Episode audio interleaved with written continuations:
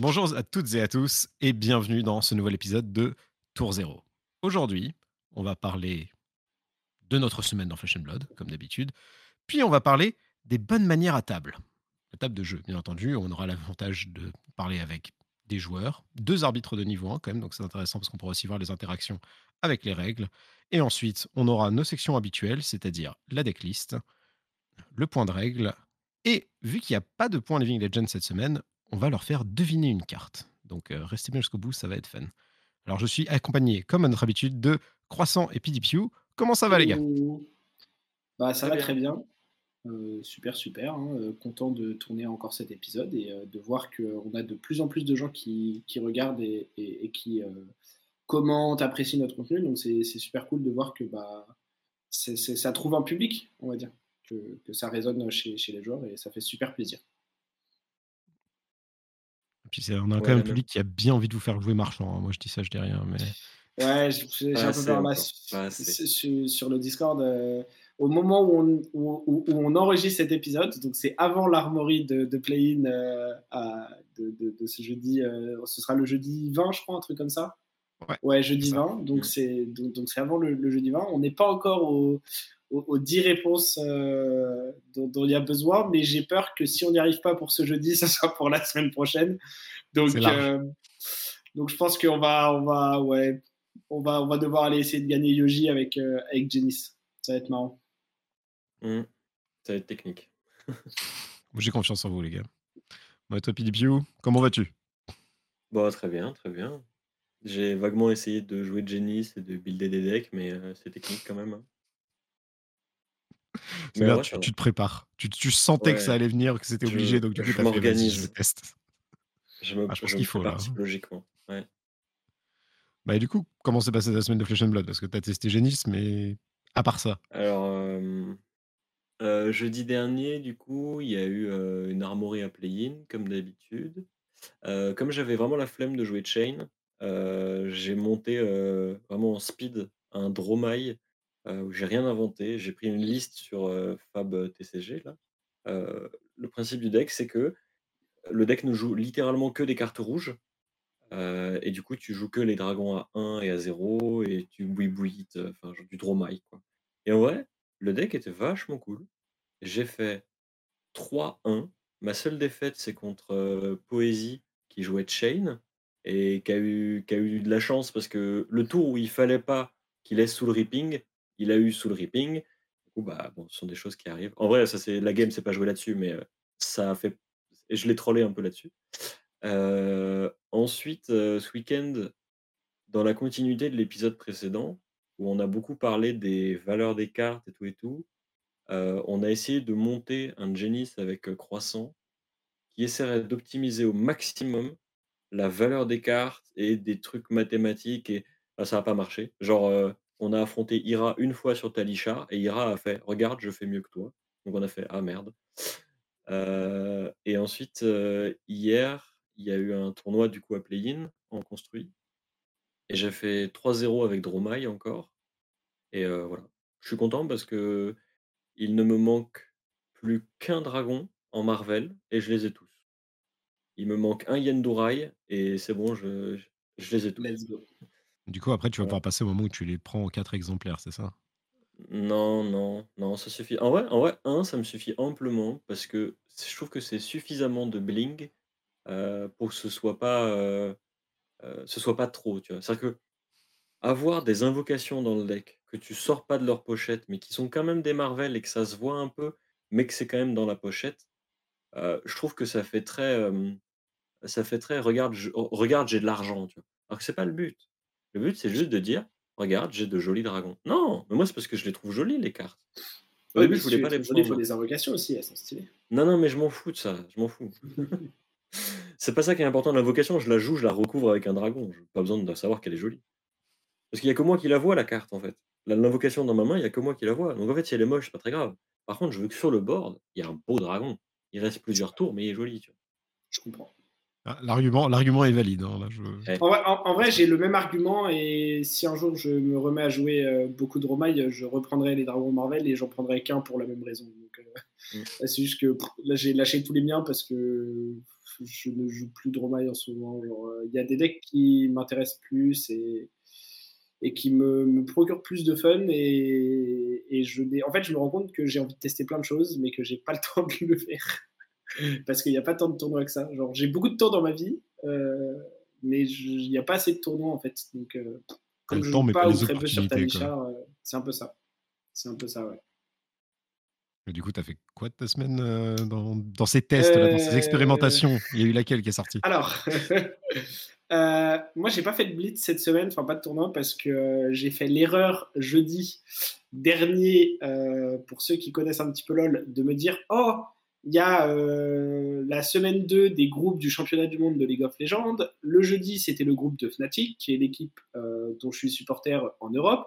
Donc j'ai fait, bah, avec mon meilleur pote, on va aller regarder. Ils étaient en 2-1, ils avaient montré des très belles choses sur la première journée, c'était super, ils vont gagner, ils vont se qualifier, trop bien. Ils ont fait 3-0, ils ont fait des parties exécrables, et j'ai regretté de ne pas être à l'armory de play-in pour jouer en blitz. Mais sinon, à part ça, euh, j'ai fait du coup une armorie euh, mercredi dernier à Uchronise en construit. J'ai joué euh, à cette occasion Azalea. J'ai fait 3-1 en me retrouvant en finale contre une Lexi Ice qui jouait Death Dealer. Donc c'était vraiment le, match-up, le match au sommet. Euh, et, en plus, c'était très très drôle parce que je, on fait le toss euh, mon adversaire le gagne, il dit je vais commencer. Et, euh, donc on rigole un peu, ouais, euh, le duel de Ranger, tout ça, c'est cool et tout, machin. Il commence et il fait ah bah tu vois, on en parlait, ça peut arriver. Et là il fait pitch pour Shock Charmers, pitch pour Shock Charmers, pitch pour Shock Charmers, Arsenal. donc 0 à voilà, c'était marrant. Et moi, je regarde maman, je suis deuxième, donc théoriquement, après une, super euh, brique comme la sienne, je peux avoir la tempo et faire des trucs. Et là, je regarde maman et je fais, bah ouais, tu vois, on en parlait, Arsenal à toi. voilà, donc c'était super cool. Les deux premiers tours, c'était bien marrant. Et du coup, après, bah, en fait, il a eu la tempo alors qu'il était premier et j'ai réussi à remonter un peu à des moments, mais ça n'a pas suffi. Euh, mais voilà, la, game était très cool. Et puis les trois games avant, euh, j'ai battu euh, Boltin, le faille de notre régisseur, sur lequel j'ai bien roulé, c'était bien fun.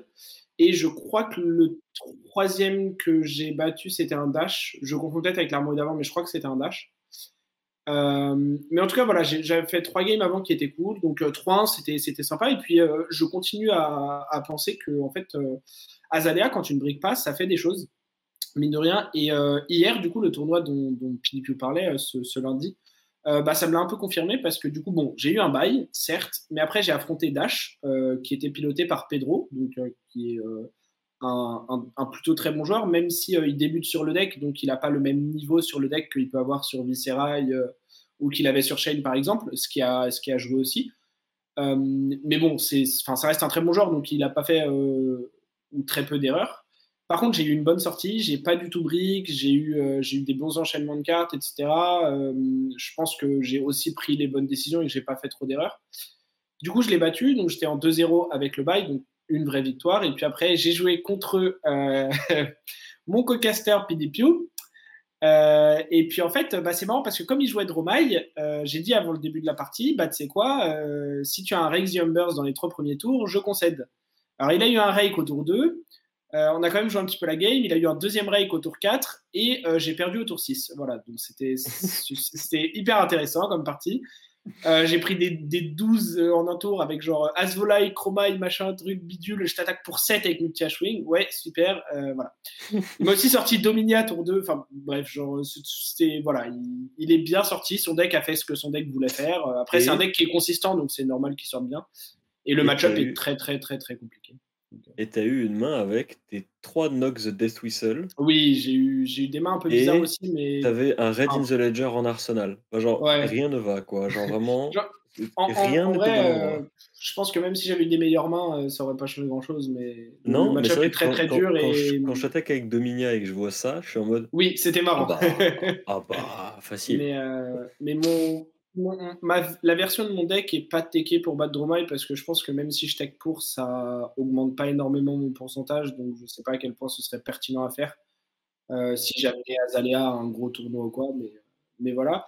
Et du coup, juste pour finir rapidement, il y a effectivement PDQ qui, qui, nous, qui, qui l'a dit. On a, on a fait des petits tests sur Genis qui n'ont pas été très concluants mais qui m'ont donné moi pas mal d'idées pour essayer de monter. Euh, alors au départ, j'ai voulu monter Ira, après je me suis dit que j'aimais pas trop Ninja quand même euh, dans, dans, pas mal de mécaniques de classe et ce vers quoi la classe avait tendance à aller.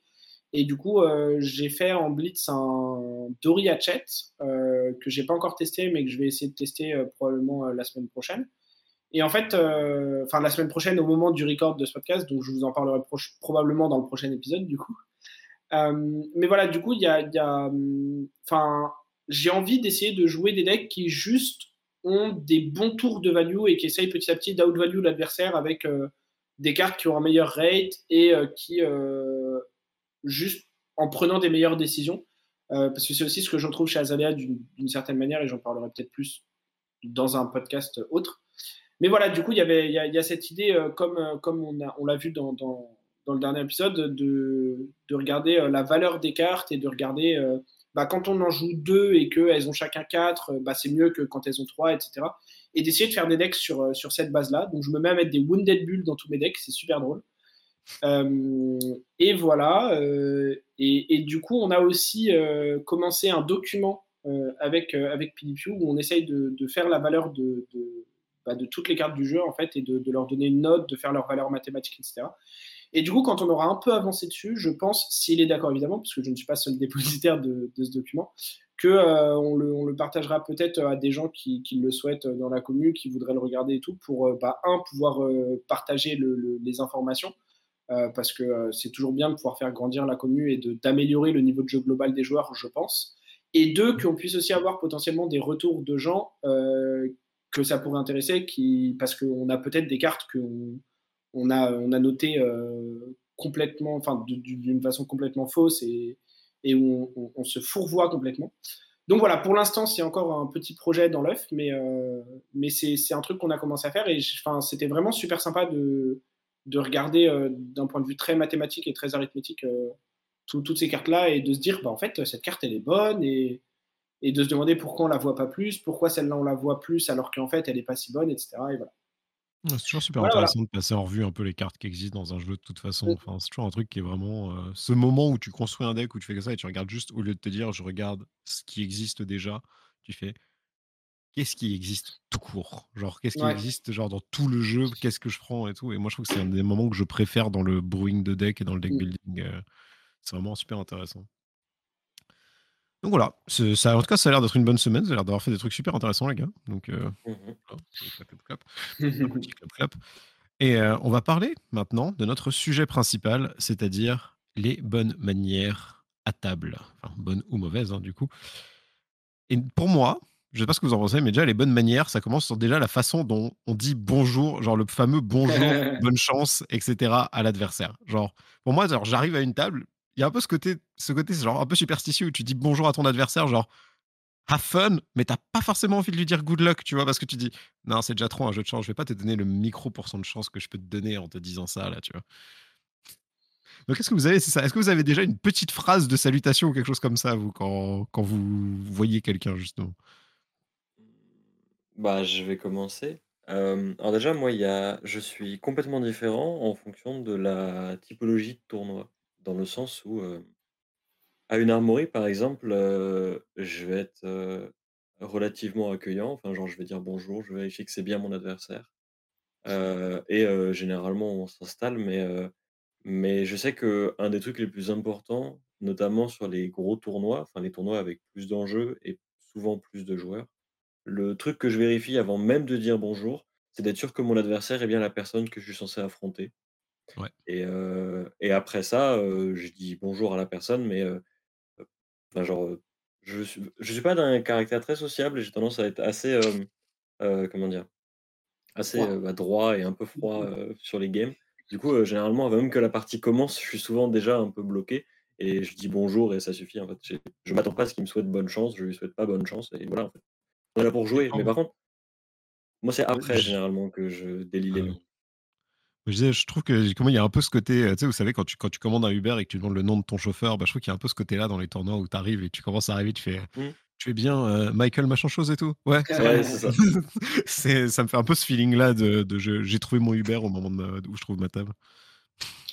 Bah, bah après, fait, ouais, vas-y.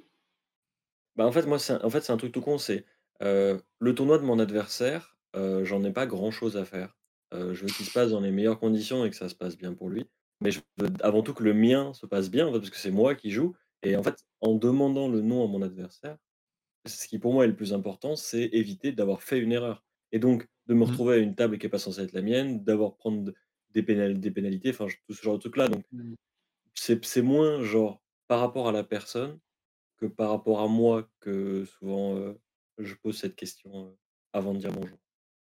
Je sais pas ce que tu en penses, Croissant. Moi, je suis d'accord. Après, c'est mmh, alors récemment, j'ai fait très très très très peu de tournois euh, au-dessus du stade d'Armory puisque j'ai beaucoup beaucoup beaucoup beaucoup arbitré.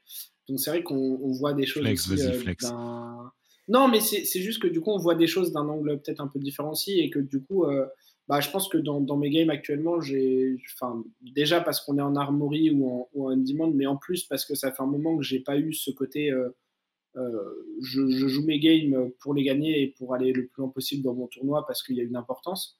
Je pense que du coup, j'ai encore moins ce côté, euh, ce côté un peu euh, à être là pour la perf que, peut avoir PDQ quand il est sur un ProQuest ou sur un calling ou quoi que ce soit. Mais c'est vrai que moi, en Armory, je dis toujours good luck, je dis bonne chance, je, montre à mes adversaires les rollbacks qu'ils doivent prendre. Enfin voilà, je, pense que je suis trop gentil. Euh, parce que ça, ça, me coûte des fois des games, mais je suis pas là pour les gagner à tout prix, même si je peux être euh, salé quand je perds. C'est ce qui est un peu paradoxal, mais je peux, je peux être très frustré. Euh. Non, mais je peux être très frustré quand je perds, quand je perds des parties, surtout, surtout quand j'ai l'impression de ne pas avoir fait d'erreur ou, ou quand je vois pas comment j'aurais pu mieux jouer et que du coup je suis un peu frustré de la perdre sans que ce soit de mon fait. Mais à l'inverse, euh, je vais laisser replay mes adversaires, je vais les laisser rollback, euh, je vais leur dire good luck, je vais euh, limite, enfin, limite presque leur montrer des lignes de play. Alors peut-être pas à ce point-là non plus, mais voilà, genre, enfin, c'est limite moi qui leur rappelle leur tunique et tout des fois, parce que, parce que d'une part, ça me dérange pas du tout, surtout à un niveau local, parce que la plupart des gens contre qui je joue, c'est des gens que tu connais aussi un petit peu hors de la table, à force de, de les côtoyer toutes les semaines.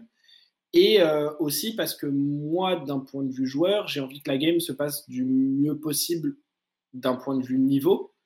Parce que si jamais les gens oublient leur tunique, font des erreurs, font des misplays, font des trucs, bah la game, je vais la gagner, mais ça va pas être très intéressant parce qu'en fait, je vais la gagner juste parce que mon adversaire joue très mal ou, ou a des oublis ou est un peu. Voilà.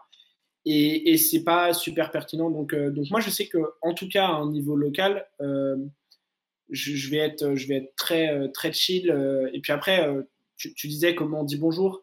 moi, ça va beaucoup dépendre de la personne avec qui je suis. Je sais que tu vois, je vais pas du tout agir de la même manière en m'asseyant à la table si je suis contre quelqu'un que je connais un peu moins ou qui est un nouveau joueur, ou si je suis contre PDPU ou Poison ou notre régisseur Night Crash, tu vois, où c'est des gens avec qui l'ambiance ne va pas être la même parce que je vais faire des blagues, parce qu'on va chill, parce que voilà, ça, ça va pas du tout être, ça va pas du tout être le, même truc. Et voilà, parce que tu connais un peu, un peu plus les gens à force de jouer contre. Et du coup, euh, il y, a, y, a, un côté euh, un peu, euh, un peu interaction sociale au-delà de juste la partie qu'on va jouer. Mm. Et, et, du coup, pour répondre très rapidement sur comment, comment j'étais quand je faisais un peu plus de tournois à un niveau compétitif un peu plus haut, donc notamment les ProQuest ou, euh, euh, le national que, j'ai joué l'année dernière. Euh, je vais aussi laisser rollback les gens. C'est-à-dire que je ne vais pas être à, à, 100% fermé au moindre rollback, au truc et tout. Mais c'est vrai que je vais avoir tendance quand même à être moi un peu plus concentré sur ma partie et du coup à moins aider entre guillemets mon, euh, mon adversaire parce que déjà j'ai plus envie de gagner la partie puisqu'elle est plus importante pour moi euh, parce que le ProQuest j'en fais qu'un, l'Armory j'en fais une à deux voire trois par semaine donc ça n'a pas la même importance et aussi parce que euh, bah, comme je suis beaucoup plus concentré sur moi, ne pas faire d'erreurs, mon gameplay, etc., j'ai moins le temps de m'intéresser à ce que fait mon adversaire. Il y a des games en Armory où je joue limite plus avec ce que fait mon adversaire que moi parce que je suis en pilotage automatique de mon deck et que voilà. Et du coup, je pense que c'est, je vais, garder à peu près la même façon d'être, de souhaiter bonne chance, etc., d'essayer quand même d'être relativement chaleureux, de pas être fermé et tout. Mais je vais quand même avoir envie de gagner et je pense que ça peut se ressentir un peu parce que je, je suis là parce que j'ai de l'importance pour le tournoi et c'est un tournoi particulier là où l'armorie, voilà, on en fait deux par semaine, une par semaine et si je fais 2-2 au lieu de 3-1 ou de 4-0 à une armorie, bah, je ferai 3-1 à la suivante et c'est pas très grave.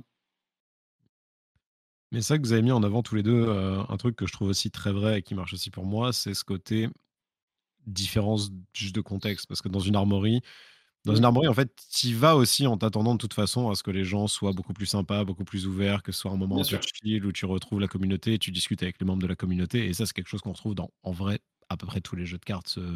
Il y a les équivalents, il y a le Friday Night Magic, enfin, il y, a les, il y a des équivalents de moments de chill dans tous les jeux de cartes. Et ça, c'est quelque chose de super important.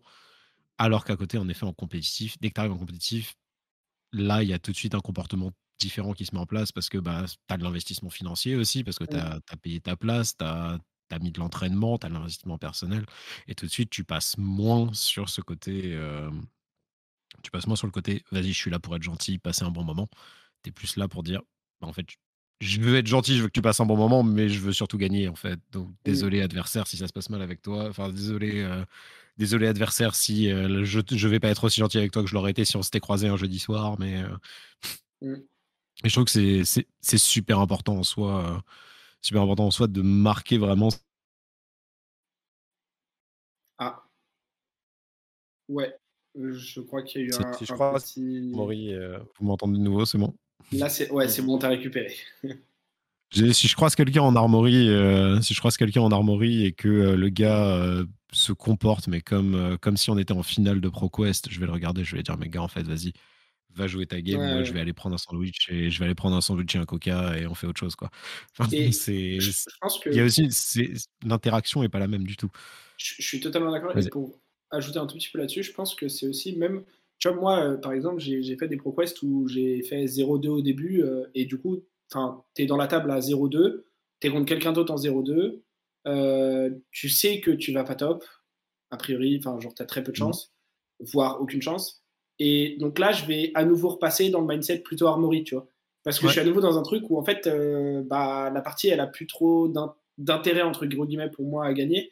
Et je pense que c'est. Enfin, chacun a évidemment sa façon de fonctionner et d'être à la table et d'envisager des choses. Mais je pense que c'est ça, ce qui peut être un peu compliqué des fois, parce que moi, je l'ai vu pas mal euh, avec des gens et j'ai discuté pas mal avec plusieurs personnes euh, par rapport à ça. Et je pense que ce qui peut être compliqué des fois un peu, c'est que les gens ont des attentes différentes selon les tournois. C'est-à-dire qu'un ProQuest, pour beaucoup de gens, ça reste un truc avec ta communauté locale, parce qu'en général, il n'y a pas beaucoup de gens qui se déplacent d'autre part, euh, et donc ça reste une grosse armorie, entre guillemets. Surtout nous en France à notre échelle, parce que les ProQuest, on est, on est une vingtaine, hein, en, gros, des fois, des fois 30, des fois 40, mais on n'est on pas forcément beaucoup plus que ça.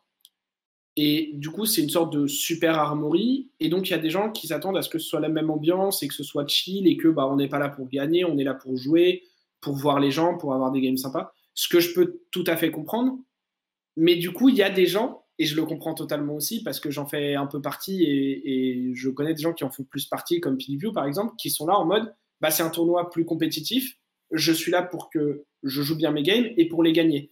Et du coup, quand tu as deux personnes comme ça à la table, euh, l'état d'esprit peut se clash un peu et c'est là où des fois ça peut du coup il peut y avoir une expérience qui est un peu désagréable euh, pour un des deux joueurs et malheureusement en général ça va plutôt pour être celui-là qui est là enfin plutôt pour celui ou celle qui est là pour avoir du fun euh, malheureusement parce que bah, l'autre va jouer sa game et, la gagner et, et, être très content et je pense que c'est important que pour que ce genre de tournoi se passe bien que les deux états d'esprit fassent prennent conscience quand même que l'autre existe et que c'est normal que l'autre existe et que les deux sont tout à fait valables. C'est aussi pour ça qu'on fait ce genre d'épisode. Hein. pour, pour, prendre ma défense un peu, parce que tu dis. Euh, non, mais c'est pas du tout une attaque. Euh, tu fais partie de ceux qui sont là pour gagner. En vrai, je pense que c'est. Euh, en fait, c'est un problème qui se que je retrouve énormément et que j'entends beaucoup à Magic, dans un format mmh. qui s'appelle le Commandeur, qui est un format mmh. qui est vraiment, c'est un des formats c'est le format de Magic le plus ouvert, parce que c'est celui qui qui attire le plus d'horizons différents. on peut y jouer de plein de manières. Mmh. Et du coup, quand des gens se rassemblent pour jouer en commandeur, il y a des attentes qui sont souvent très, très, très différentes d'un joueur à l'autre, d'un d'un milieu à l'autre, etc., Et en fait, en commandeur, si tu veux, une des premières questions que je pose quand je m'installe à une table, c'est bah, comment est-ce que mon adversaire veut jouer? Ça va être. Ah. Je crois que ta... Attends, ta connexion a l'air un peu instable. Est-ce qu'il veut jouer crois que c'est, je crois que c'était revenu, mais parce que tu commences à grésiller pas mal, là normalement c'est revenu. Là normalement c'est revenu. Quelques petits soucis. Du coup, je disais, en commandeur, la première question que je pose, c'est genre qu'est-ce que vous voulez faire en fait à mes adversaires mmh.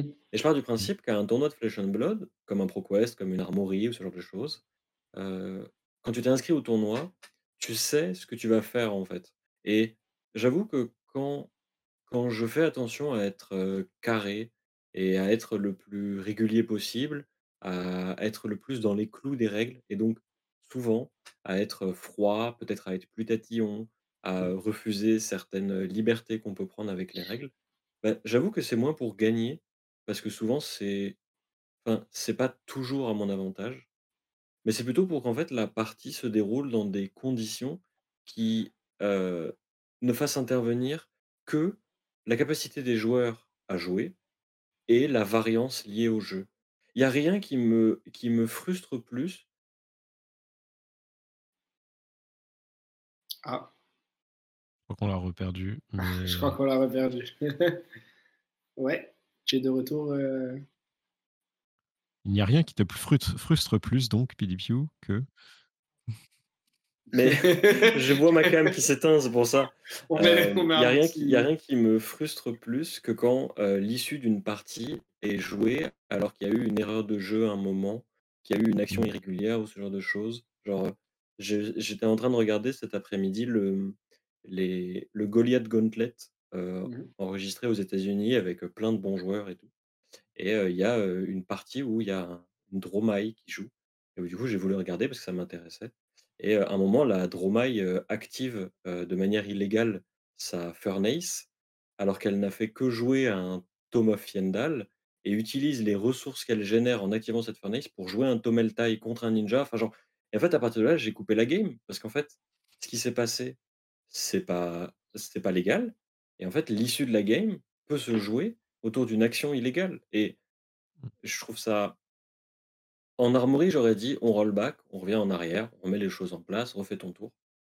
Dans un environnement plus compétitif comme un ProQuest, bah, qu'est-ce que tu fais en fait dans ces cas-là, tu vois? Et c'est là aussi que du coup est mis en lumière un autre aspect de, des bonnes manières à table, c'est comment intervenir avec un judge.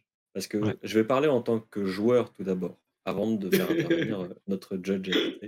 en tant que joueur, si j'effectue une action illégale ou s'il se passe quelque chose qui ne doit pas avoir lieu, je m'attends à ce que mon adversaire appelle un judge pour que l'issue de la partie ne soit pas déterminée par cette action illégale et pour qu'on revienne à un, truc qui marche, en gros, que le jeu fonctionne.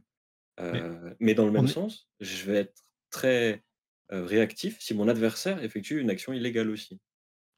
On est d'accord d'ailleurs sur le fait que, en tant que judge, enfin, si certaines triggers obligatoires sont mises et que l'adversaire, enfin que tu n'as pas prévenu ton adversaire, enfin tu n'as pas, pas appelé un judge si ton adversaire a loupé un truc, tu peux aussi te prendre un warning, enfin tu peux aussi te prendre des pénalités?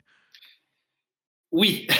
Vas-y, croissant. Euh, vends-nous, du rêve, explique-nous. Non, alors déjà, euh, ah, juste avant de, répondre à ta question, je reviens un tout petit peu sur ce que PDP disait, qui est que euh, encore une fois, c'était pas du tout en mode attaque parce que je comprends totalement les gens qui sont à un ProQuest ou quoi pour, euh, avec euh, l'envie de gagner. Et, enfin, moi, j'en fais partie. Si je m'inscris à un ProQuest, j'ai envie de bien performer. Je me suis entraîné pour. je pense que je suis bon au jeu, donc j'ai envie de le montrer et, que qu'il y a un résultat qui suive derrière et pas juste de me dire oh j'ai fait 3 en armory, c'est super, je suis bon, j'ai battu des gens, mais d'essayer de convertir ça un peu plus.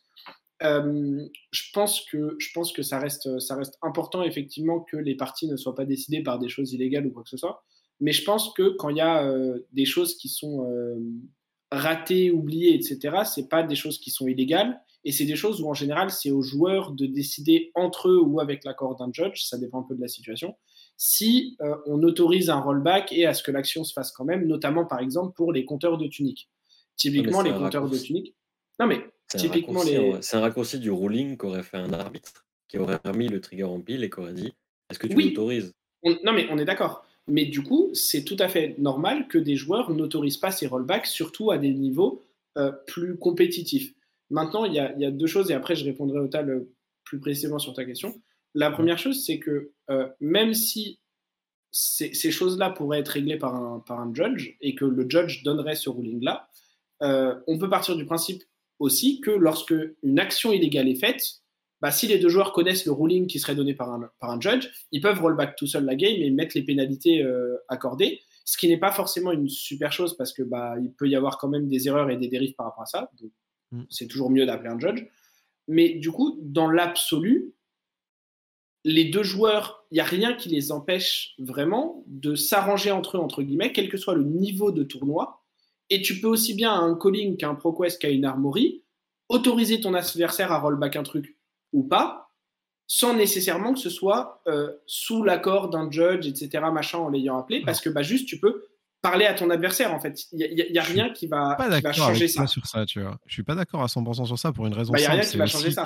En fait, non, mais moi, c'est surtout qu'il y a un côté aussi où on va dire, on est sur un, on va prendre un gros tournoi, genre un Pro Tour, un machin, où tu as genre 9 mmh rondes à faire, etc. Genre toi tu te dis ah ça va, le gars a fait une erreur, ça arrive, euh, je vais pas je vais pas coller un judge pour ça, on va régler ça ensemble. Mais en fait ce que tu sais pas potentiellement c'est que le gars a fait 25 fois la même a fait euh, une fois la même erreur à chaque ronde et que c'est pas une erreur, c'est juste le mec bah il profite de, du oh mince c'est une erreur et euh, pour moi c'est pour ça que c'est important d'appeler les judges aussi, c'est pour signaler ce genre de comportement que toi tu peux pas savoir ce que c'est tu peux juste dire objectivement au judge, bah en fait, je sais, voilà ce qui s'est mmh. passé, vous pouvez le noter, et down the line, les judges, ils verront bien si le comportement est répété ou pas. Alors ça, je suis totalement d'accord avec toi, mais encore une fois, ça ne change pas mon point que si un des deux joueurs à la table ne considère pas l'acte comme potentiel triche et qu'il décide de le régler juste avec son adversaire et de le laisser rollback, il n'y a rien qui l'en empêche et il n'y a rien qui empêche son adversaire de faire la même.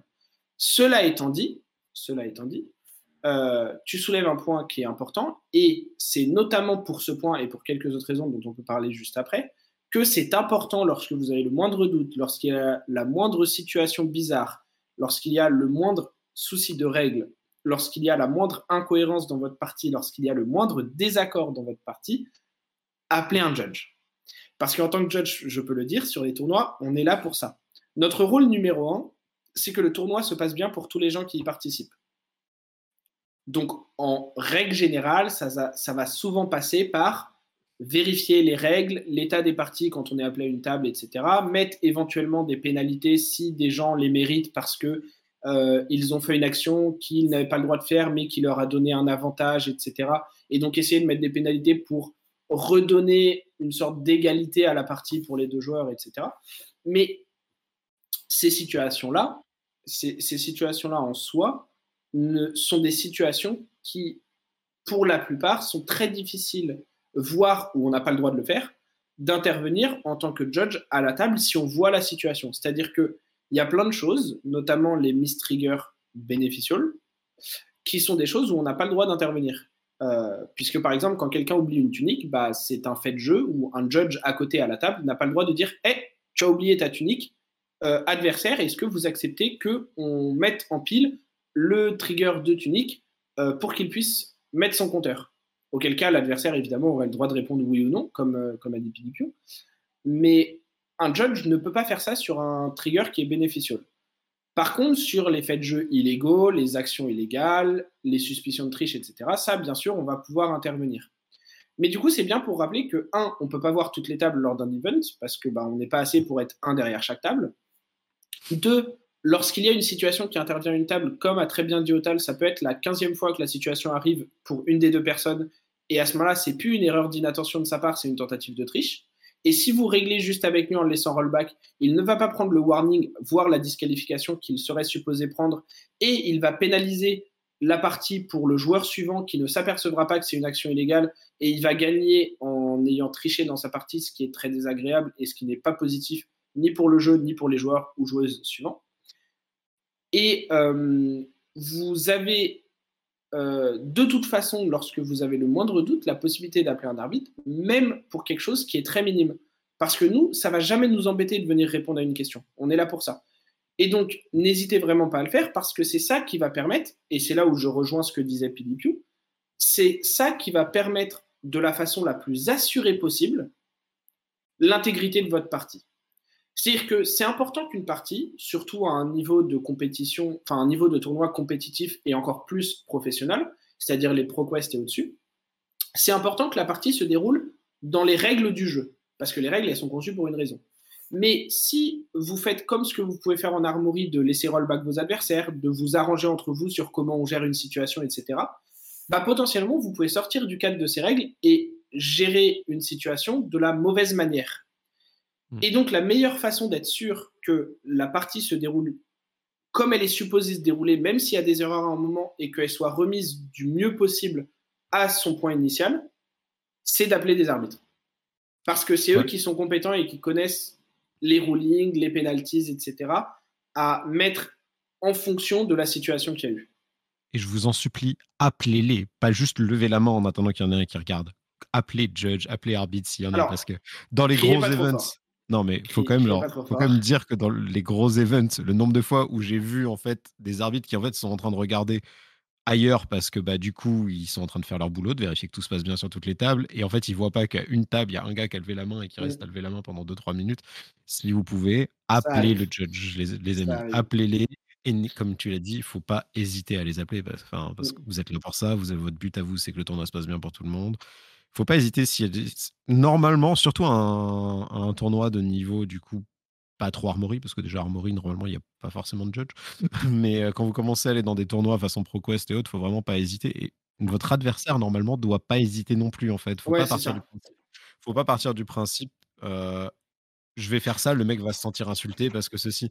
Je rejoins ce que tu disais tout à l'heure, Pidipiu, sur le euh, quand je suis à un tournoi à ce niveau-là, je pars du principe que mon adversaire connaît les règles du jeu et et aussi là, et là pour les mêmes raisons que moi et, le, mmh. et avec les mêmes connaissances du jeu que moi.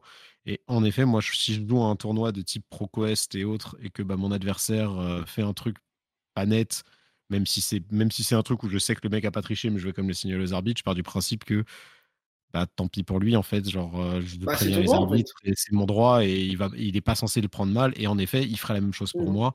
Il n'y a pas de souci. Moi, ça m'est arrivé en top 8 de ProQuest. j'ai involontairement pioché une carte de trop on aurait juste pu la remettre sur le dessus du deck et c'était réglé. On a call le judge. Le judge, le judge a, donné la pénalité qu'il fallait et euh, on a refait, on a remis la situation comme on était. Je l'ai pas mal pris. Enfin, au contraire, quand j'ai vu que j'ai pioché une truc, truc de trop, j'ai regardé l'adversaire, je lui ai dit du coup on call le judge et voilà, on a call le judge. Genre évidemment que évidemment que c'est et pourtant, c'était une erreur tout à fait normale de ma part. Enfin, c'était vraiment juste, euh, j'ai tiré et j'ai mis 5 au lieu de 4. Enfin, voilà, ça bah, on le voit souvent, ça. C'est une erreur qui arrive beaucoup. C'est ça, c'est. ça va très très vite. Sachez-le, ça, ça va très très vite l'erreur de piocher 5 cartes au lieu de 4. Je l'ai fait une fois, je le fais plus, je peux vous assurer. Mais voilà, tu vois, et ça, c'est typiquement genre de truc. Bah, je sais que moi, ça m'est arrivé de, de, faire cette erreur. Mon adversaire a call le judge. Bah, ok, ça fait partie du jeu, je m'attendais à ça et il n'y a pas de souci.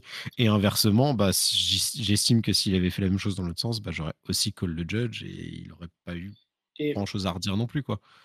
Et juste, juste avant que Pinipiu, euh, tu, tu réagisses potentiellement, parce que en plus avec les, petits soucis de cam qu'il y a eu, ça fait un moment que je monopolise un peu la parole, mais euh, j'ajoute juste un point qui va encore plus loin, c'est n'hésitez pas non plus, parce que vous avez le droit de le faire, d'appeler un arbitre pour poser une question de règle.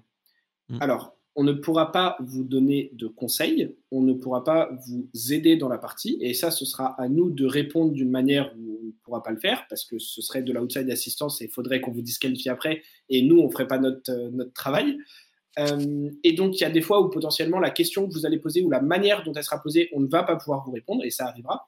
Mais euh, moi, j'ai eu beaucoup de fois des gens en ProQuest ou aux différents callings où j'ai arbitré qui m'appellent et qui me disent euh, bah, dans cette situation, comment ça se passe? Enfin, est-ce que, euh, que ça, ça fonctionne? Ou euh, quel est le coût de cette carte? Ou est-ce que j'ai le droit de jouer ça dans cette situation? Et si ma réponse peut être quelque chose de clair par rapport à la question claire qui m'a été posée et que c'est pas de assistance, je vais pouvoir la poser. Et ce qui est très bien dans ces cas-là, c'est que du coup, ça va éviter pour les deux joueurs d'avoir une situation potentiellement illégale, d'appeler a posteriori, qu'on leur dise bah oui c'était illégal, qu'on mette un warning ou un truc ou voilà, parce que c'est plus dur pour nous de récupérer la situation parce qu'on doit faire des rollbacks, etc. pour revenir à un point dans la partie où les deux joueurs sont à égalité, où il n'y a pas eu d'avantage gagné, etc. C'est pas toujours facile à faire, donc c'est plus de travail euh, pour l'arbitre et potentiellement des situations qui ne peuvent pas être complètement euh, revenues en arrière et donc une situation un peu défavorable pour un des deux joueurs, ce qui est euh, très négatif aussi. Et du coup, n'hésitez pas à poser ces questions et à venir voir euh, un judge, euh, enfin à appeler un judge, pardon, pas venir voir, à appeler un judge avant même de faire un play ou de faire une situation si vous pensez qu'il y a un risque qu'elle soit illégale. Et de la même manière, quand un judge a donné son avis, n'hésitez pas à faire appel, parce que c'est un droit en tant que joueur et joueuse que vous, que vous avez, c'est de faire appel à une décision. Alors évidemment, si c'est le head judge du tournoi qui vous donne une décision, vous ne pourrez pas faire plus appel que ça. Mais ça arrive euh, que les arbitres se trompent. Ça arrive. Et ça arrive même que les head judges se trompent. Et ça arrive qu'on ait des situations qui soient mal arbitrées. C'est arrivé à Otal, par exemple, lors du, lors du calling de, de Lille, malheureusement. Et ça arrive. Mais ça va arriver une partie minime de fois. il faut comprendre que, voilà, c'est malheureusement, on n'est on pas parfait en tant qu'arbitre non plus. Mais plus, en, en tant que joueur et joueuse, plus vous allez utiliser l'outil qui est à votre disposition, que sont les arbitres, plus vous allez pouvoir faire en sorte que les parties se passent dans une bonne intégrité compétitive et dans un bon état d'esprit pour les deux joueurs, sans triche, sans suspicion, sans etc. Ouais, parce que mmh. on, a, on, a, on peut avoir l'habitude des jeux virtuels, genre à la Hearthstone ou autre, où il n'y a pas besoin, pas besoin d'arbitrage, parce qu'au final, soit c'est des bugs, soit les choses se résolvent toutes seules, et donc on voit bien soi-même comment ça marche ou pas. Et on n'a pas forcément le réflexe d'appeler cette personne qui, qui est l'arbitre pour dire, bah, en fait, du coup, est-ce que je peux le faire, ça? Parce que et pourtant, c'est vrai que c'est un gain de temps assez massif et pour tout le monde. Et mmh. vas-y, Pidipu, tu allais, bah, tu allais intervenir. Ce qui est amusant, c'est qu'on a, on a un peu dérivé des bonnes manières à la table sur les bonnes manières de se comporter, si on peut dire ça comme ça, pendant un tournoi. Mmh. Mmh. en vrai, moi je trouve que c'est un débat qui est très intéressant parce que la principale différence souvent qu'on perçoit entre des joueurs dans un environnement compétitif, ça va moins être, la qualité du jeu, le déroulé d'une partie, le deck choisi ou de choses, mais plutôt la façon dont un joueur se comporte et interagit avec, son adversaire, les arbitres, les autres joueurs, le déroulé d'un tournoi etc. et bah, c'est des choses qui s'apprennent, je pense. maintenant, je commence à avoir un petit peu d'expérience dans juste la pratique des tournois. Mais je sais qu'il y a pas mal de joueurs, notamment en France, qui nous écoutent entre autres, qui sont assez novices dans les tournois. De manière générale, et là je vais un peu parler aussi en mon nom, même quand un adversaire, peut paraître, froid, peut paraître, parfois distant ou, volontairement, comment dire? Être peu loquace à une partie. Mmh c'est moins souvent parce que la personne, elle est elle est désagréable ou qu'elle n'est pas là pour s'amuser ou qu'elle est elle est là pour que ce soit carré, droit et propre et tout, mais genre, par exemple, moi, je moi, par exemple, quand je suis, froid à une table et c'est volontaire, genre vraiment je le cache pas, il y a des environnements, des tournois où je vais volontairement être froid, voire presque glacial, où, je parle pas, je fais mes choses, je fais le strict minimum en fait. en fait, c'est, de mon point de vue, ça fait partie du jeu et en fait, si mon adversaire est pas prêt pour que je sois comme ça, bah, en fait, c'est à lui de s'entraîner et mmh. et et en fait, je pense que c'est important de différencier la volonté que peut avoir un joueur d'être, d'être froid, d'être une d'être une tombe, en fait, de laisser paraître le moins d'informations possible avec, des situations qui seraient à notre désavantage. par exemple, si mon adversaire est froid, mais que je trouve qu'il fait des trucs un peu, un peu bizarres, bah, en fait, je pense que c'est important en tant que joueur de se rendre compte que, le les règles et le jeu est derrière nous et en fait, si notre adversaire fait des choses qu'il n'est pas censé faire, en fait, il y a de bonnes raisons d'appeler un arbitre et mmh. le plus important dans un tournoi et vraiment c'est vraiment ce qui fait qu'un tournoi se passe bien, qu'une journée se passe bien et qu'en fait une défaite est moins désagréable c'est entre autres d'avoir le support d'un arbitre quand une situation s'est passée bizarrement ou quand, il y a Mmh. des choses qui qui sont bizarres. Je j'ai entendu souvent des joueurs, à qui on dit, «Waouh, il y a tel joueur, il a pris, plein de warnings parce qu'il faisait n'importe quoi, les arbitres le regardent de très près et tout» et le joueur dit, «Ah bah, moi je l'ai affronté et j'ai rien dit, je pensais que c'était normal». il dit: «Bah Mmh. non, faut pas faire ça». Ah bah et c'est en fait, c'est important parce que de mon point de vue, c'est remettre entre les mains de son adversaire et son honnêteté, heu, l'issue de la partie et je dis pas qu'il faut Mmh. pas avoir confiance en son adversaire, loin de là, parce que l'essentiel des joueurs sont là pour passer un bon moment. Heu, mais, heu, ce que disait Croissant, c'est, heu, l'intégrité de la partie, elle est maintenue par les arbitres, entre autres et par les joueurs avant tout, mais elle est soutenue par les arbitres et en fait, il faut en profiter. C'est vraiment une chance qu'on a dans les tournois d'avoir des arbitres, d'avoir des gens qui vraiment sont dédiés au fonctionnement pur du tournoi et Mmh. Mmh. et je pense que les solliciter, interagir de manière cordiale avec eux et tout ça, ça fait partie des choses, en fait, qui rendent une partie d'un tournoi agréable et qui donnent envie d'y retourner aussi aux joueurs qu'on a affrontés ou qu'on Mmh. a rencontrés et cetera et cetera Mmh. Mmh. et Ouais, heu, tu tu ouais. tu vois, par exemple, sur la situation, on parlait tout à l'heure où il y a eu une erreur d'arbitrage sur mon truc, heu, le fait d'avoir eu justement l'arbitre après qui est venu me voir, enfin le head judge qui est venu me voir, qui m'a dit: «Ouais, je au fait, je me suis trompé sur ton calling, je suis vraiment ton ton ruling, je me suis vraiment désolé». Ça m'a juste entièrement changé, en fait, l'état d'esprit que j'avais dans le dans la situation, tu vois? Tu parlais de d'avoir une bonne Mmh. relation, une relation cordiale avec les arbitres et tout et en effet, le fait qu'il y ait eu justement ce côté: «Je suis humain, j'ai fait une erreur, je suis désolé, j'espère que ça t'a ça t'a pas genre trop pénalisé et cetera». Je trouve que ça rajoute vraiment un degré, heu, bah, ça montre justement qu'il y a il y a un vrai côté d'intégrité dans ces dans ces dans l'arbitre, puisque justement le fait qu'il reconnaisse son erreur et qu'il y ait pas ce côté un peu d'ego de, heu: «Non, c'est moi c'est moi les règles et tout», alors que c'est pas du tout ça. Les gens, enfin les arbitres sont juste des gens qui sont là pour aider, heu, pour aider et cetera et le fait qu'il y ait ce genre de comportement justement, je trouve que c'est encore mieux parce que ça rajoute vraiment une, ça rajoute quelque chose de très positif, à la comp à la Mmh. compétition en général. Ouais, ouais, c'est clair. Et, euh, et juste pour, euh, pour finir rapidement euh, là-dessus, euh, je pense que c'est un, je suis d'accord avec tout ce que tout ce qu'a dit Pilipiu juste avant, mais je pense que encore une fois, c'est ce que je disais un peu au début, ce qui peut être compliqué, c'est que il y a encore beaucoup de joueurs, je pense, qui voient tout ce qui va être ProQuest, etc., voire même des fois les callings comme juste une extension du jeu qu'ils ont en Armory.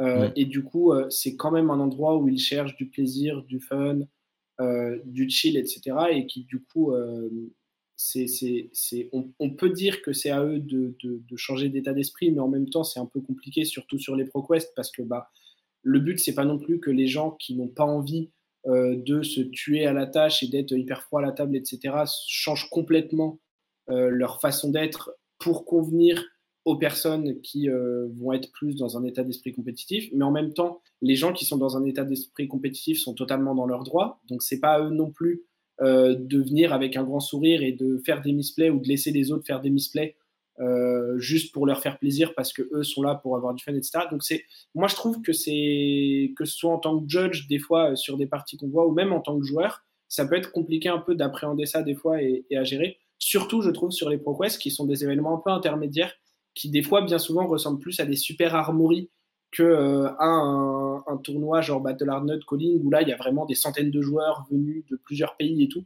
où c'est je trouve plus simple de comprendre que c'est un truc compétitif et que les gens sont pas là pour te faire des cadeaux. Euh, parce qu'en ProQuest tu joues contre les mêmes gens avec qui tu rigoles à la table en armorie et qui te font des cadeaux en armorie parce que c'est l'état d'esprit de l'armorie. Et donc c'est plus dur je trouve de, de, se dire ah bah non là cette fois-ci euh, cette personne là elle est là pour gagner elle est plus là pour m'aider entre guillemets et je pense que c'est ça qui peut des fois, euh, comme, comme, je le disais tout à l'heure, faire des situations qui, qui, peuvent être un peu désagréables.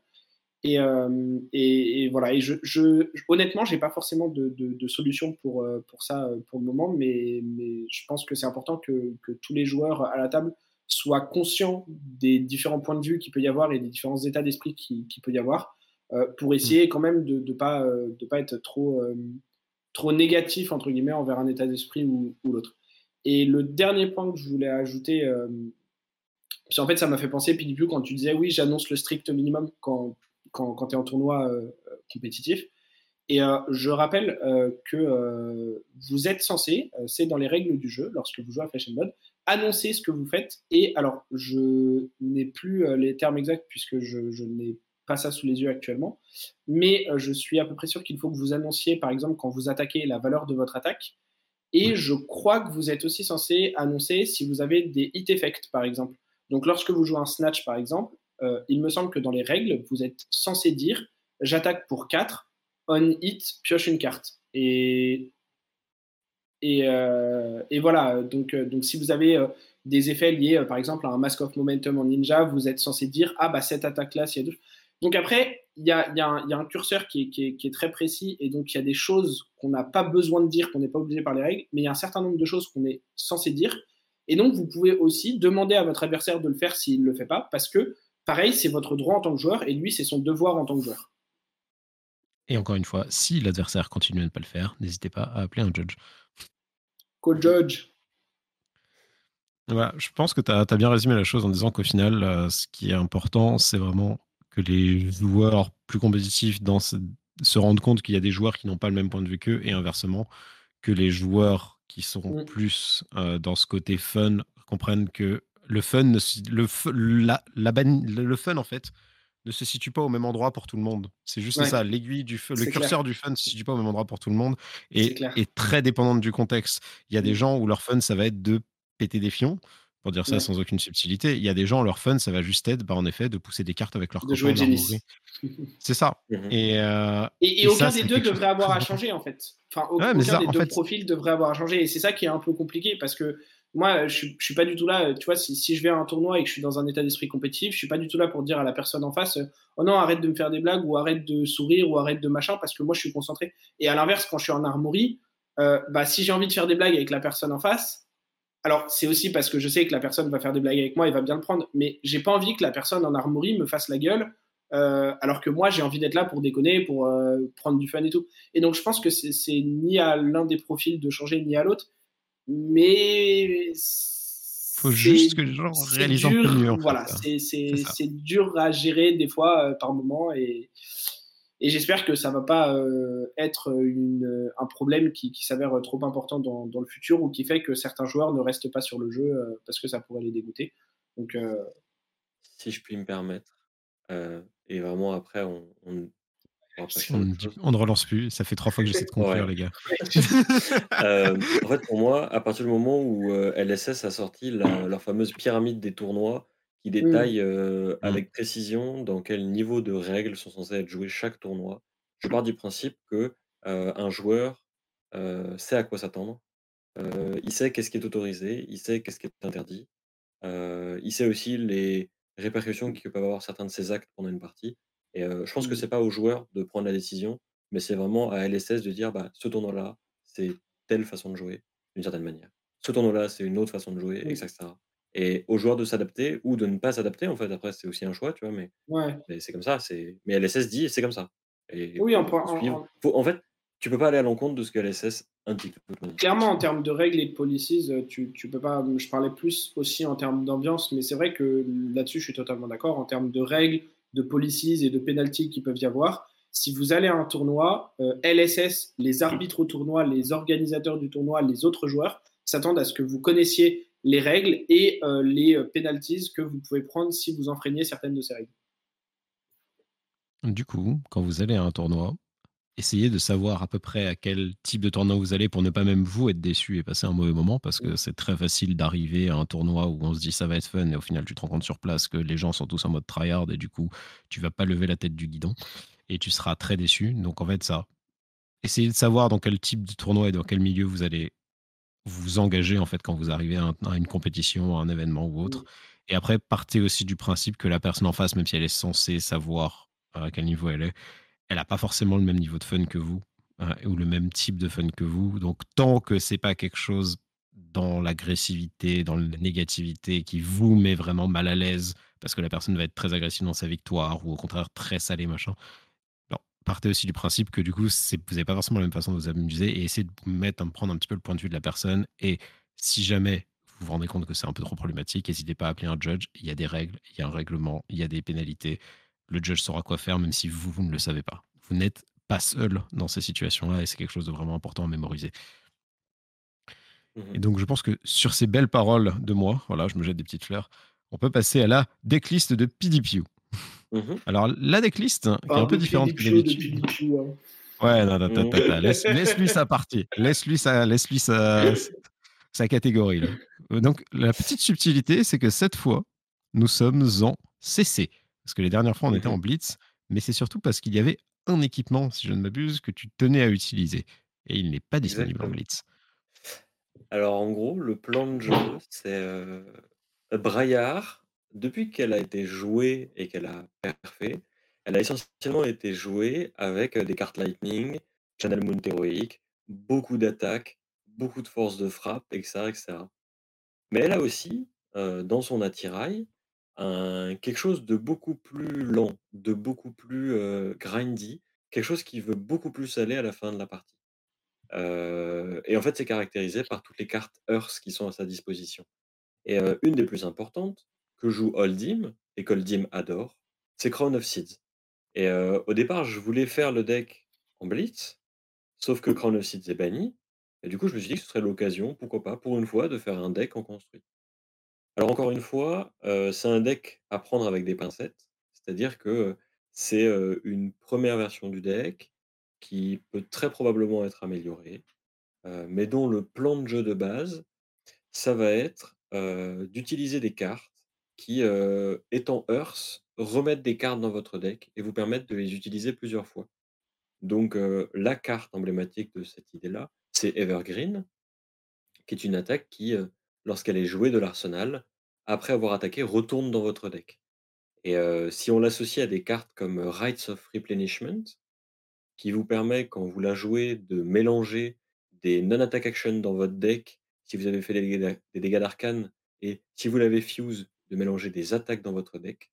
En fait, vous allez, au fur et à mesure que la partie avance, que votre adversaire va bloquer, que vous allez bloquer, jouer quelques cartes, etc., etc. En fait, vous allez récupérer des cartes, parce que vous les remélanger à votre deck. Vous avez mis les bonnes cartes de votre arsenal dans votre deck avec Crown of Seeds. Vous avez fait descendre ces points de vie petit à petit, parce qu'on a une Rosetta et des grosses attaques, et qu'en fait, bah, il y a des dégâts qui vont passer quoi qu'il arrive. Et en fait, vous allez vous retrouver à un moment où, en jouant de manière un petit peu mid-range, genre, on garde deux cartes, on essaie de faire le mieux avec deux cartes. C'est pour ça qu'il y a des Wounded Bull et des Fiendal Fighting Spirit, où on garde trois cartes et on essaie de faire beaucoup de dégâts d'un coup, ou on bloque avec toutes les cartes de sa main, etc., etc. En fait, vous allez faire durer la partie pour arriver à un moment où vous avez des, cartes dans votre deck qui sont juste meilleures que celles de votre adversaire, avec les Evergreen qui se sont mélangés, les Rights qui ont mélangé des cartes à votre deck, la Pulse of Candlehold qui vous rend les bonnes cartes. Et donc, tout le but du deck, ça va être de survivre jusque-là, de gêner l'adversaire dans son plan de jeu, avec des Command and Conquer et des Erase Face, de profiter de l'Embodiment of Earth, avec des non-attaques qui bloquent plutôt bien dans l'ensemble, et de manière générale, d'être moins agressif, d'être plus mid-range, plus lent, et en fait d'approcher Braillard différemment avec les outils qui sont à sa disposition, les Bramble Spark entre autres, et toutes ces cartes Earth qu'on joue assez rarement, les Sotomoro, etc., etc., mmh. pour être plus lent, mais du coup être plus consistant sur le long terme, et etc., etc. Et donc c'est un deck qui bah, a un sideboard que j'ai pas détaillé, mais que vous pourrez adapter en fonction des match si vous jouez le deck et qu'il vous plaît, n'hésitez pas à faire des retours. On mettra évidemment le deck en description. Et, et voilà. Et si ça vous plaît, jouez-le, parce que c'est cool. Mmh.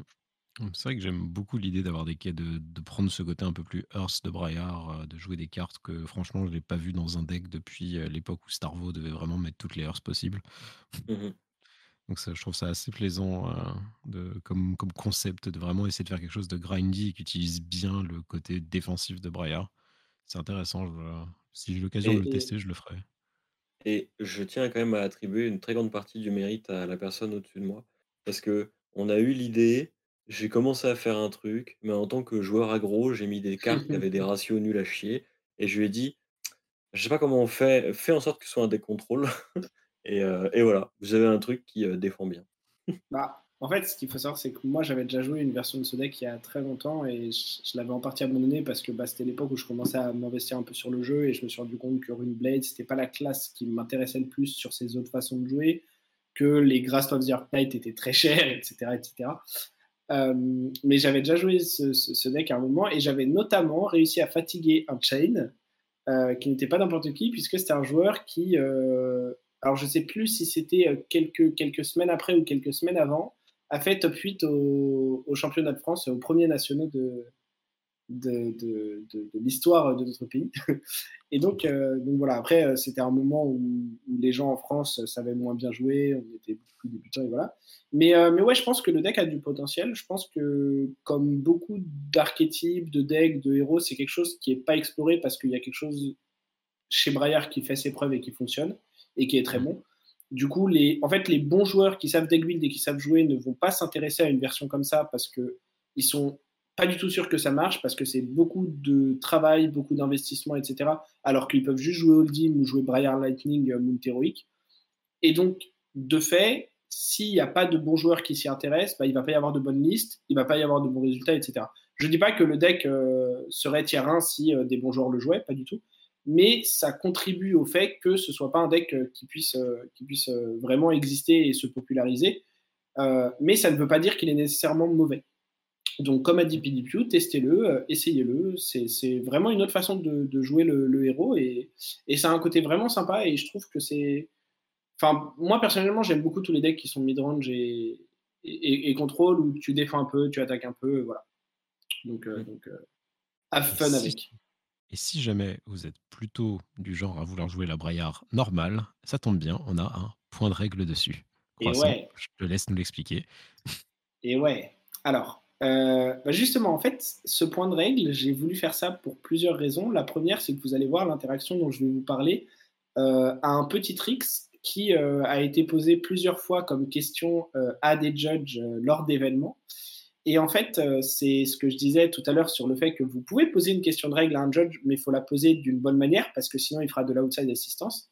Et donc, il y a déjà euh, des gens euh, qui se reconnaîtront peut-être s'ils écoutent ce podcast, qui ont vu la situation, ont posé la question à un judge si ça fonctionnait, et le judge leur a répondu non. Alors que j'ai moi-même discuté après avec le joueur en question et avec le judge, et en fait, le judge connaissait très bien l'interaction, mais m'a expliqué que la question avait été posée d'une manière où dans les faits, la réponse était non. Et vous allez comprendre pourquoi. Donc la situation qu'on a, c'est qu'on joue Braillard et on va euh, commencer par créer un rune chant avec euh, Grasp of the Ark Knight. Alors Grasp of the Ark Knight qui est un équipement qui, en pitchant deux ressources, permet de faire euh, en action un rune chant et qui est une action qu'on ne peut faire qu'une fois par tour, qui a Go Again et qui nous coûte une ressource de plus pour chaque rune chant qu'on possède déjà. Donc on fait notre rune chant euh, on va ensuite jouer la spécialisation de Braillard qui est Force of Nature. Alors, Force of Nature, c'est une carte Elemental Runeblade euh, bleue qui coûte 0, qui est une non-attaque action, et euh, qui dit que ce tour, à chaque fois qu'une carte attaque action touche, si son attaque est plus haute que son attaque de base, le joueur qui la contrôle pioche une carte. Ok, vous l'avez, ça va être important. Son deuxième effet, c'est un effet qui dit que la prochaine attack action card qu'on joue a plus 1 ce tour, mais c'est un effet qui est actif uniquement si Force of Nature est fuse au moment où on l'a joué, parce qu'on paye son coût additionnel. Ce n'est pas le cas dans notre exemple, donc l'attaque qu'on jouera après n'aura pas plus 1. Mais l'attaque qu'on joue après, c'est un Swarming Gloomveil. Alors Swarming Gloomveil, c'est une attack action Ringblade euh, qui dit que si on a créé une aura ce tour, ou plus, on a Go Again. C'est le cas puisque le Runechant est une aura, donc actuellement notre Swarming Loomveil a Go Again. Si on a créé deux auras ou plus, Swarming Loomveil a plus 1 de puissance. Et si on a créé trois auras ou plus, Swarming Loomveil gagne l'effet. Lorsque ça hit un héros, le héros qui a été hit ne pourra pas prévenir les dégâts d'arcane de source que le joueur qui contrôle Swarming Loomveil contrôle pendant le reste du tour. Cet effet-là, on le laisse de côté parce que c'est pas celui qui nous intéresse pour notre effet, mais c'est le deuxième qu'on va regarder. Parce que du coup, dans notre exemple, comme on a déjà fait une aura grâce euh, au grasp en créant un rune chant, Swarming Veil a actuellement Go Again. Et du coup, imaginons que l'adversaire en face ne défende pas. Swarming Gloomveil touche. Et donc, on a deux triggers qui se mettent en pile. On a d'abord le trigger de Braillard et on a également le trigger de Force of Nature. Alors, vous vous souvenez, Force of Nature, ça dit lorsqu'une attaque touche, si son attaque est plus haute, euh, on pioche une carte. Le hit effect de Braillard, c'est de dire euh, que lorsqu'une attaque touche, enfin lorsqu'une attaque pardon inflige des dégâts euh, à un héros adverse, si c'est la première fois que ça arrive dans le tour, on crée un embodiment of Earth. L'embodiment of Earth, là on s'en fiche de son texte, ce qui est important, c'est que c'est une aura. Ce qui signifie que comme Swarming Gloomveil check en permanence le nombre d'auras qu'on a joué ou créé ce tour, on a maintenant créé deux auras. Ce qui signifie pour ceux qui connaissent un petit peu ou pas très bien la, la, stacks, euh, lorsqu'on met des effets en pile qui arrivent au même moment, en tant que joueur qui contrôle ces effets, on peut décider dans quel sens on les met. Et en fait, dans la pile, si on met d'abord un effet puis un autre, on va d'abord résoudre l'effet qu'on a mis en deuxième et qui est au-dessus, puis on va résoudre le deuxième. Et donc, dans ce cas-là, en fait, on va décider de d'abord mettre en pile l'effet de Force of Nature, puis de mettre en pile l'effet de Braillard. Ce qui signifie que lorsqu'on va résoudre, on va créer un embodiment. Et au moment de résoudre Force of Nature, Swarming Gloomveil aura maintenant 4 de puissance, puisqu'elle l'aura checké juste avant qu'on aura créé une aura. Ce qui signifie que dans une situation où au départ on n'aurait pas touché avec Swarming Gloomveil, euh, on n'aurait pas pioché pardon, avec Swarming Gloomveil et Force of Nature, on va maintenant le faire. A l'inverse, si on avait fait dans l'autre sens et qu'on avait d'abord mis le trigger de Braillard en pile, puis le trigger de Force of Nature, on aurait d'abord résolu Force of Nature qui aurait regardé, oui, Swarming Gloomveil a bien touché, mais Swarming Gloomveil n'a pas plus de puissance que sa puissance de base, et le joueur qui contrôle Braillard n'aurait pas pioché. Voilà. Intéressant. Et ce qui est intéressant à noter, c'est que ça marche aussi pour le Go Again, si je ne me trompe pas, dans l'optique où tu n'as pas créé le Run Shunt mhm. et que tu fais un Embodiment, si tu mets dans le stack, ça permet de récupérer un Go Again que tu n'avais pas au moment de l'attaque en fait, ça, tu n'as pas besoin. J'ai pris la situation avec la Force of Nature pour montrer aussi euh, et rappeler un petit peu comment la stack fonctionnait et faire un parallèle avec les questions d'arbitrage qu'on a eu avant. Euh, effectivement, si on attaque avec Swarming Gloomveil toute seule, qu'on n'a pas créé d'aura avant, qu'elle n'a pas go again et qu'elle touche, on va en resolution step, c'est-à-dire la step juste après avoir pris des dégâts où on regarde les hit effects et où on résout les hit effects. On va donc résoudre le hit effect lié à Braillard, on va créer un embodiment et ensuite, dans la step d'après, qui est la link step, on va regarder si l'attaque a go again. Et comme on aura créé une aura juste avant dans la step précédente, Swarming Lumvel, qui pendant tout ce temps-là n'avait pas go again, va maintenant l'avoir et au début de la link step va nous faire gagner un point d'action. Donc ça fonctionne aussi, c'est juste que ce n'est pas dépendant de la stacks, mais c'est plus dépendant de l'ordre des steps. Du coup, vous le saurez, vous le saurez les chers viewers, si cette situation arrive. Euh, Faites bien attention à ça. Et d'ailleurs, j'en profite juste très vite pour euh, rappeler, parce que j'ai vu ça aujourd'hui, donc au moment où on enregistre ce podcast, c'est le mardi 18 euh, octobre. Il y a sur le Discord français, si je ne dis pas de bêtises, je crois qu'un des judges a créé un topic dans Question Règles où il fait justement un rappel avec toutes les phases dans l'ordre d'un chain link sur la combat chain avec du coup layer step, attack step, defense step, etc., etc., pour faire un petit rappel de toutes les phases qu'il y a et de ce qui se passe dans chacune d'entre elles.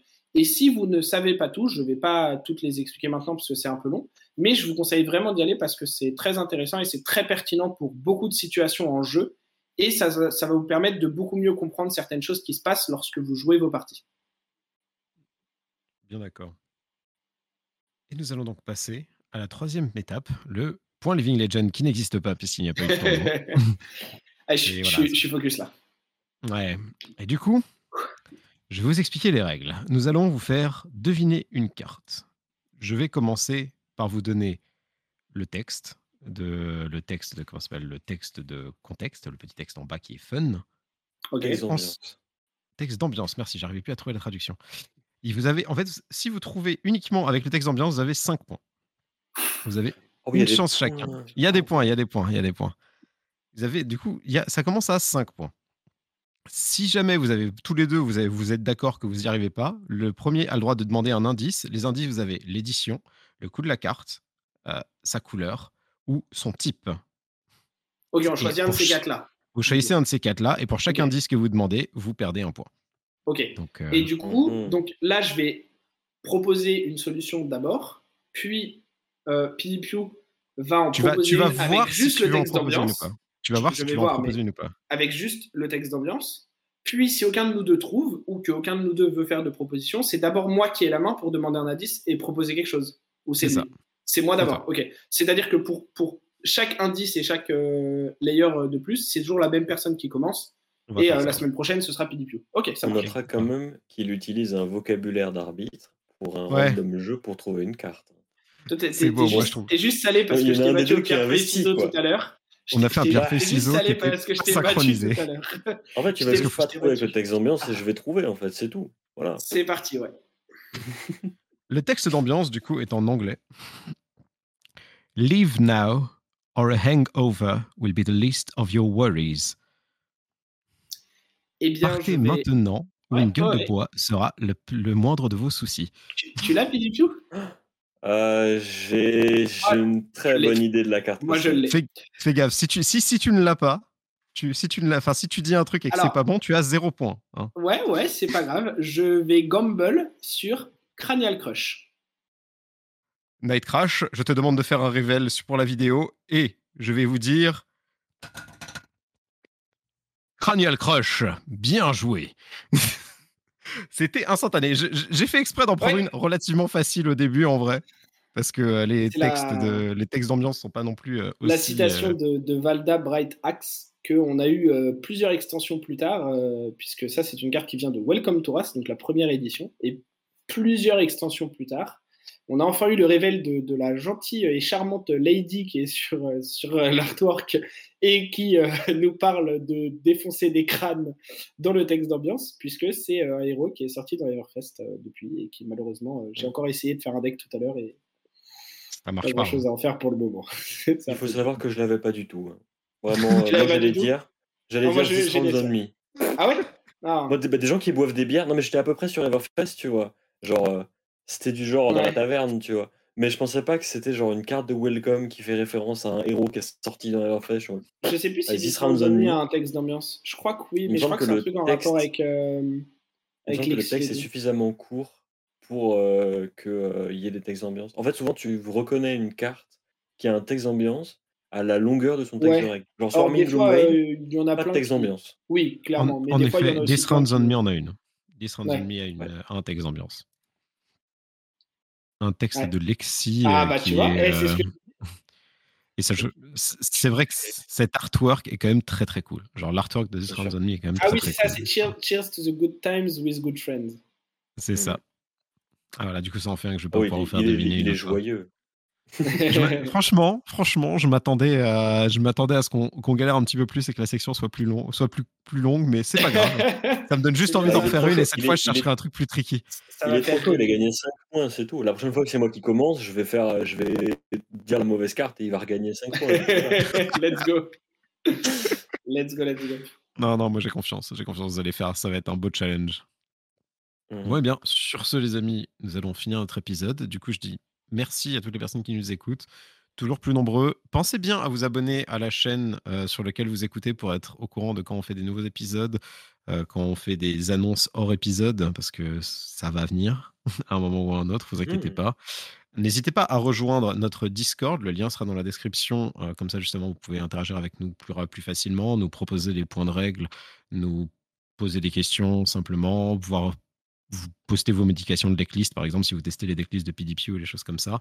Vous pouvez aussi nous faire vos retours en direct comme ça. on est toujours aussi sur Go Marchand. Non, je déconne parce qu'en fait, normalement, l'épisode sortira après que, que vous ayez fait l'armorie. donc, euh. c'est pas sûr. C'est pas après. Je suis sûr que oui. Ce sera peut-être la semaine prochaine. Mais en tout cas, merci en tout cas à tout le monde. On sait que vous êtes, vous êtes là, vous êtes au rendez-vous. On lit tous vos commentaires toujours. Ça, moi, ça me fait chaud au cœur de voir tout ça, de voir que le travail qu'on fait, euh, ça vous fait plaisir et que ça vous permet de passer un bon moment aussi euh, avec vous, mmh. avec euh, nous. Donc, merci à tous et à la semaine prochaine. Mmh Ciao tout le monde. Salut à tous.